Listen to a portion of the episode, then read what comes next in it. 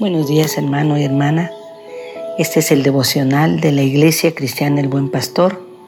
Soy la pastora Rebeca Sol Corso, pastora en la ciudad de Villaflores, para servir a Dios y a usted. El tema de hoy es una vida de oración y el devocional lo he titulado ¿Oras tú? Cuando nosotros venimos a los pies de Cristo, desarmados, hundidos en el pecado, muertos en delitos y pecados, dice el apóstol Pablo. Él nos levanta, nos da vida, nos da una experiencia nueva. Y hay recursos que nosotros llamamos medios de gracia, disciplinas espirituales y otros recursos más para que nosotros nos mantengamos en la vida nueva para que podamos crecer en la vida nueva, para que podamos ser perfeccionados en la vida nueva, como dice el libro de Ezequiel, en manos del divino alfarero, que puede hacernos de nuevo. ¿Cuáles son esos recursos? ¿Cuáles son esos medios de gracia? ¿Cuáles son esas disciplinas que nos pueden ayudar a crecer en todo hasta alcanzar la estatura del varón perfecto que es Cristo?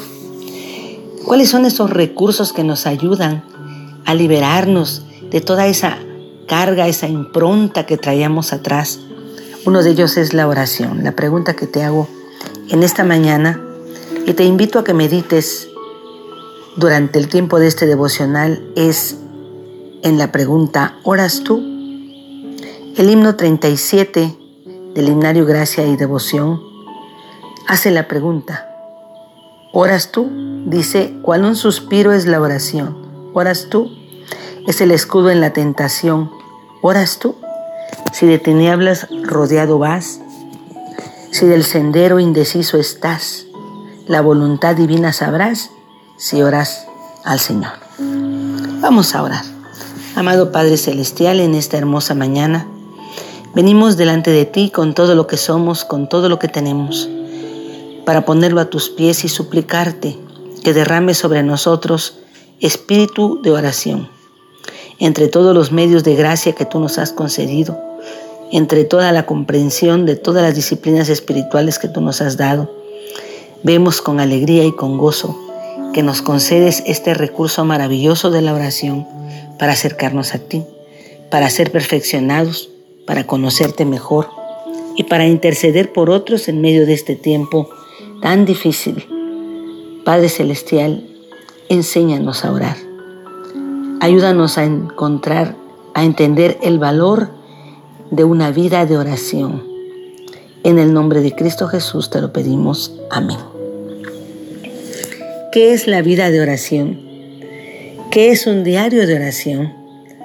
Todo creyente que viene a los pies de Cristo y comienza su discipulado en la vida cristiana ha de ser instruido en la oración, ha de ser invitado a orar. Pero no las oraciones largas como las que dice el Señor Jesús que hacían en su tiempo, sino a orar siguiendo el ejemplo del Señor Jesús, de los grandes hombres y mujeres de la Biblia, viendo el resultado de su oración, leyendo libros devocionales que nos instruyan en la oración y escuchando lo que la palabra de Dios nos dice acerca de la oración. Hay textos muy importantes como Daniel 6, 10 al 13, que dice que Daniel oraba tres veces al día. Hay textos como el capítulo 1 de Primera de Samuel, que Ana ora para pedir que sane su esterilidad y Dios le conceda un hijo y ella se compromete a consagrarlo. Tenemos otros textos hermosos como el texto de Salmo 119, 164, que dice que siete veces al día te alabo. Siete veces al día apartar momentos especiales para dedicarlos a la alabanza a Dios.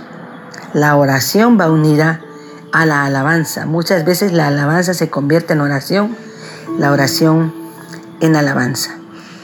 El hermano Urban Holmes nos dice que nosotros somos seres espirituales y decir que somos seres espirituales implica que podemos nosotros tener la presencia de Dios en nuestra vida. Qué implicaciones tan grandes. Así lo dice la Biblia, ¿verdad? Que ha sido derramado en nuestros corazones el Espíritu Santo, dice el apóstol Pablo en Romanos. Esto es maravilloso. ¿Cómo que el Espíritu Santo ha sido derramado en nuestros corazones? Podemos contener en esta humana debilidad, en este vaso de barro, la presencia de Dios. Si es así, entonces dice este mismo autor, Urban Holmes, que nosotros entonces, como seres espirituales, hemos de mantenernos en comunión con el Espíritu de Dios. Número uno, orar es mantenernos en comunión con Dios. Número dos, orar es acercarnos a Dios, dice una mujer piadosa, que si tú das un paso hacia Dios, Él da dos pasos hacia ti. Número tres, orar es un medio de gracia a través del cual se nos conceden grandes bendiciones. Dice la Biblia, ¿verdad? El apóstol Mateo, que si dos o tres se ponen de acuerdo para pedir algo, Dios se lo concederá. Número cuatro, orar es ponernos en la brecha para interceder por otros que están en pecado, que están perdidos. Pueden ser cristianos que hayan sido en algún momento creyentes pero se desviaron y nosotros nos ponemos en la brecha para pedir que Dios nos destruya, que dé la oportunidad de que cambien. Y muy importante en estos puntos a reflexionar, para eso nos permite el Señor los devocionales, son para aumentar nuestra devoción al meditar en lo que estamos escuchando, en, lo, en la tarea que nos dejan cada uno de los devocionales. Me llama la atención a mí que en Lucas 10:39, María, la hermana de Lázaro, se sienta a los pies de Jesús para escucharlo hablar. Esta forma de orar es muy hermosa, sentados a los pies de Jesús solo para escucharlo hablar, sentados para escuchar su voz, mientras Marta está ocupada preparando todo lo que va a hacer para atender al Señor. Muy hermoso, pero nunca podremos ser mujeres completas o varones completos si no nos sentamos primero a los pies de Cristo a orar, para luego levantarnos con esa fuerza, esa alegría, esa presencia a trabajar. Me llama más la atención Lucas 11.1, donde los discípulos, hombres ya mayores, con hogares formados, el más joven dicen que era el apóstol Juan, se acercan al Señor Jesús y le piden, enséñanos a orar. Ellos veían al Señor Jesús orando ah, en la madrugada, en la noche. Ellos pudieron ser testigos en el Getsemaní de su oración, esa oración que consagra al Señor y que algunos teólogos dicen que ahí se hizo la oración del capítulo 17 de San Juan. Esa forma de vida, ellos querían tenerla, porque se daban cuenta que el Señor Jesús no actuaba por sí mismo, él buscaba la voluntad del Padre en todo lo que hacía. Y eso es oración. No solamente es acercarse y pedir la bendición de Dios, sino es acercarse para conocerlo, acercarnos para amarlo, acercarnos para entender su voluntad, para que no nos equivoquemos. Por eso el hombre del Salmo 1, junto con la cita de el Salmo 119, 164, medita de día y de noche en la palabra de Dios y todo lo que hace prospera. La pregunta de esta mañana es, ¿oras tú? ¿Oras tú? ¿Quieres prosperar en todo?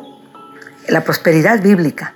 No estoy hablando de la económica, sino de la prosperidad integral. ¿Quieres tú prosperar conociendo la voluntad de Dios para no apartarte de Dios, para vivir en los caminos de Dios? Es necesaria la oración. La pregunta sigue siendo, ¿oras tú? ¿Cómo oras? En este tiempo en que la pandemia arreció y que tuvo sus niveles, sus etapas. La mayoría de las personas, por lo que cuentan los medios eh, que leemos, se dedicaron a ver en las redes sociales mm, los mejores, verá, cultos, a preguntas, otras películas, otras cosas, pero disminuyó el tiempo de oración. Dios está esperando, tú das un paso hacia Él, Él da dos pasos hacia ti. Por eso es tan importante finalizar este devocional con el consejo del apóstol Pablo, primera de Tesalonicenses 5, 16 al 17. ¿Cuál es la voluntad de Dios para mí? Podrías preguntar. Tres cosas. Está, debes estar siempre gozoso, orar sin cesar y dar gracias a Dios en todo. ¿Oras tú? Amado Padre Celestial, que este devocional nos inspire a buscarte, a amarte, a orar, a entrar al lugar santísimo, como dice Hebreos, para traer de ahí ayuda para el oportuno socorro, especialmente en este tiempo en que vemos los que nos hemos dedicado a este ministerio, los que hemos anhelado crecer en este ministerio, hemos visto milagros y maravillas. ¿Qué será cuando todo tu pueblo, todos los cristianos, oremos, te busquemos, tomemos tu mano? Concédenos ser personas de oración. Y cuando tú nos preguntes o nos pregunten, ¿oras tú? Digamos, orar, esta es mi forma de vida. Y no es para presumir, Padre amado. No es para ser mejor que otros, sino sencillamente para hacer tu voluntad. Estar en comunión contigo. Dios mío, me ha agradado, como dice el Salmo. En el nombre de Jesús te pedimos tu ayuda. Amén.